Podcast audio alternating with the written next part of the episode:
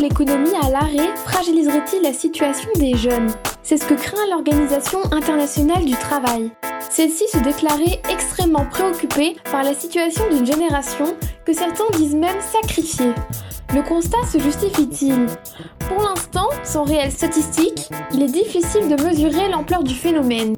Certains économistes, à l'instar d'Hippolyte Dalbis, professeur à l'école d'économie de Paris, directeur de recherche au CNRS, se veulent rassurants. Non, la jeunesse ne part pas en guerre. La première utilisation du concept de génération sacrifiée, c'était plutôt euh, des générations de jeunes gens qu'on envoyait à la guerre. Typiquement, vous voyez, c'est ceux qui avaient 20 ans pendant les guerres napoléoniennes, en 1810 typiquement, et qui ont été euh, réellement sacrifiés parce qu'ils sont allés sur les champs de bataille et ils sont morts. Ou bien on peut parler de, des jeunes, vous voyez, qui ont été pour la guerre de 14-18, etc. Et donc là, le, le fait qu'on les appelle génération sacrifiée, ça, j'y crois vraiment. Certes, les préoccupations de la jeunesse d'aujourd'hui sont d'ordre financier plus que guerrière.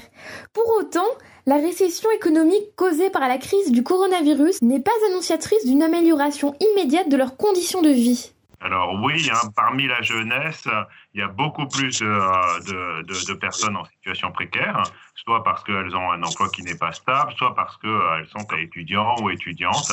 Et donc, pour eux, la, la, situation est potentiellement beaucoup plus complexe. Je dirais pas que la jeunesse est sacrifiée, mais je dirais que euh, s'il y a des sacrifiés avec cette crise, eh ben, on les trouvera majoritairement chez les jeunes. Cette expression de jeunesse sacrifiée nous ramène aussi à l'opposition entre la génération des Trente Glorieuses et celle née après les années 70. Reste à savoir si l'on peut réellement opposer ces deux générations. La, croissance est en général moins forte que pendant les 30 glorieuses, mais elle est quand même là. Ce qui veut dire qu'en moyenne, on est plus riche. Et on peut prendre cet indicateur de croissance, mais on peut prendre aussi l'espérance de vie. L'espérance de vie a, très fortement augmenté. On vit plus longtemps qu'avant. On peut prendre aussi euh, une autre dimension qui est euh, l'accès à l'éducation supérieure. Et au sortir de la Seconde Guerre mondiale, le, pourcentage de bacheliers est de 5%.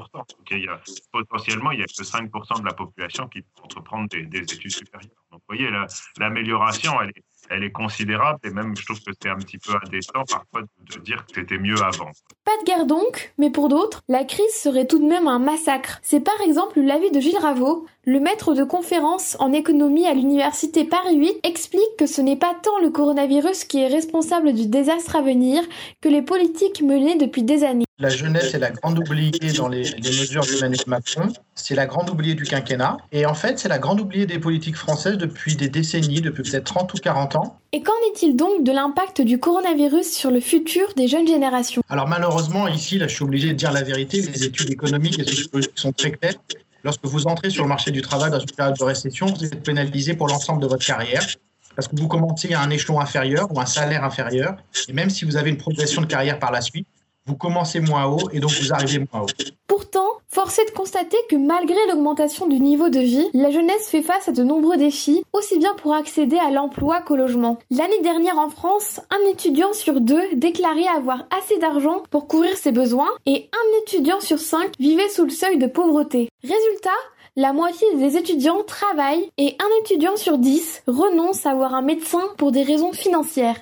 Pour cette raison, d'après Hippolyte Dalbis, L'État aurait tout intérêt à cibler les aides financières pour les jeunes les plus démunis. Gilles Raveau, lui, propose un plan d'investissement massif afin d'augmenter les conditions matérielles des établissements publics. Si vous croisez une personne pauvre dans notre pays aujourd'hui, il y a beaucoup plus de chances que ce soit une personne jeune qu'une personne âgée. Ça, c'est quand même sidérant. C'est quand même pas du tout normal.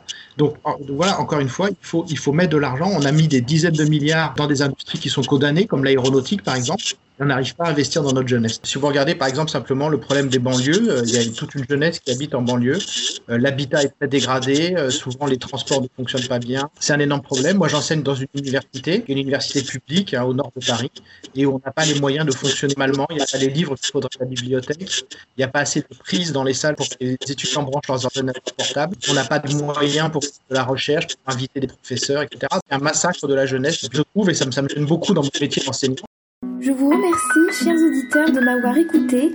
Merci aux économistes Hippolyte Dalbis et Gilles Raveau d'avoir accepté cet entretien.